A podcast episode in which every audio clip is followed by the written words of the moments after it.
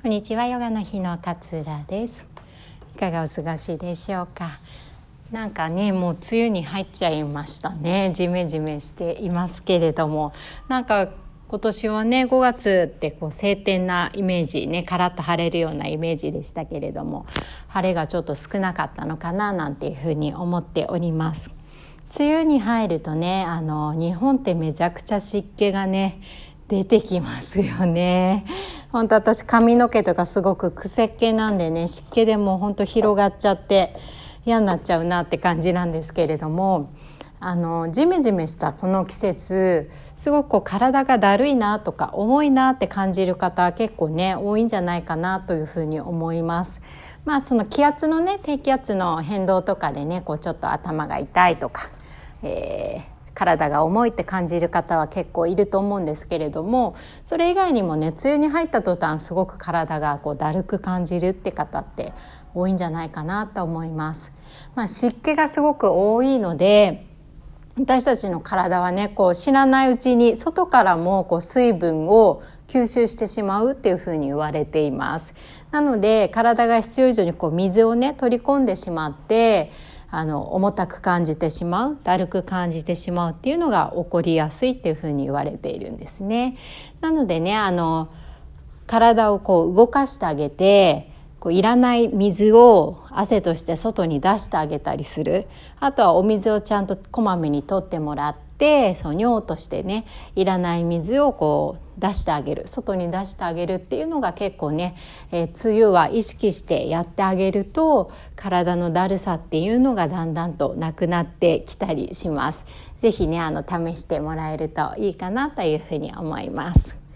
えー、5月にね2回ほど、えー、 Zoom ヨガの日の Zoom の方で無料のヨガと無料のピラティスを土曜日に開催させていただきました、えー、ご参加いただいた方本当にありがとうございます。あのたくさんの方ね参加していただいたのでこう挨拶ちょっとできなかった方っていうのもねいらっしゃったんですけれども本当この場を借りてありがとうございます。で6月もね開催します。6月は私もヨガをやりますが綾野先生もね無料の、えー、ヨガをねやってくださいます。5日と、えー、19日だったかな。えー、ぜひねご興味ある方参加してみていただければと思います。でヨガをねあのまあされた方でなかなかこう自分のポーズが上手にできなくてちょっと恥ずかしかったですなんていうねコメントをこういただいた方もいらっしゃったんですけれどももう全然いいと思います。まあ言うならばね私はこうやっぱり毎日、えーレッスンをしたりね練習をしたりしてますので皆さんよりかはちょっと綺麗にポーズが取れるかもしれませんけれども私もねあの他のヨガのスタジオとかでレッスン受けると全然直されますし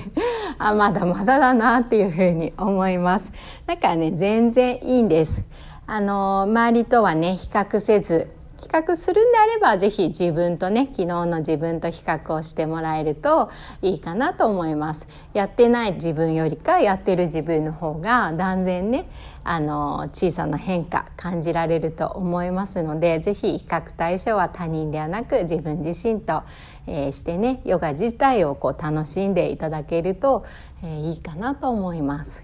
よくねこう体が硬いんですっていうねあのご相談とてもたくさんお受けいたします。まあねあの柔らかければいいっていう問題でもこれはなかったりしますから あの柔らかすぎる人はね逆にこう筋肉が使えなかったりとかして、えー、足を痛めちゃったり股関節を痛めちゃったりっていう人も結構いらっしゃいます。なんかね柔らかければいいわけではないってことをまず、えー、お伝えしたいのとあのー柔らかくなりますよ っていうのもね合わせてお伝えしたいなというふうに思っています。あの毎日ねちゃんとストレッチをしたりとかっていうふうにやっていただけると確実に関節可動域っていうのはあの広がっていきます。でこの体が硬いっていう表現はねどういうことを指しているのかっていうと、まあ、筋肉がちょっと短くなっている収縮していて短くなっているね状態っていうふうに捉えてもらうといいかなというふうに思います。例えばこう足首が硬い、まあ、ダウンドッグでかかとがマットに降りない方。これね足首が硬いから降りないって方もいらっしゃいます。あと和式のトイレって今ないから和式のトイレするような感じ。なんて言うんでしょう。こうウンチングスタイル。みたいなのをした時にかかとが、ま、あの床に降りない方。っていうのもいらっしゃると思うんですけれどもこれもね足首が硬い状態だったりするんですね。っていうのは体としてはどういうふうに説明ができるのかっていうとふくらはぎの筋肉膝の裏からこうかかとまでくっついているふくらはぎの筋肉これがね短くなっている収縮しちゃって短くなっているから足首が床に降りない足首が硬くなっているっていうふうに、えー、捉えることができるんですね。でこの筋肉じゃあ短くなっている筋肉をこう長くしていくことができるのかっていうとできるんです。これはね、毎日こうストレッチとか、えー、伸ばす運動、あとアキレス腱をこう伸ばすような運動とかってよく体育とかでも最初の準備運動でやったと思うんですけれども、ああいうようなストレッチを毎日やってもらうと、筋肉っていうのはこう筋節って言ってくさびみたいな形がこう、くさびがたくさんこうくっついているような形なんですけれども、そのね、くさびの一つが増えたりします。なので、絶対ね、こう柔らかくなるんですよ。っていうのはね、まず頭に入れてもらって、硬いなって思っている方っていうのは、ちゃんとやり続けていれば、関節可動域は、あの、しっかりと、えー、一気には伸びないですけど、徐々に絶対に広がっていきます。それと、あの、大事なのは、使っている筋肉をね、しっかり意識してあげることだと思うんですね。例えばダウンドッグでかかとがつかない。体が硬いって思われる方もダウンドッグって背中の筋肉も使うしお腹の引き上げも必要だし腕の筋肉肩の筋肉も使ってたりするのであの足首が硬いからかかとがつかないっていうよりも使っている筋肉は結構たくさんあったりするんですね。それは結構大切だったりするのでどこの筋肉を使ってあげているのかっていうのをちゃんとね脳みそで理解してあげて、えー、ポーズをね取ってもらうだけで体が硬いから先生みたいなような動きはできないかもしれないんだけれども使ってる筋肉はちゃんと使えるはずなんですね。なのでね、ぜひこう、あの、やって、レッスン中もね、こういうところを鍛える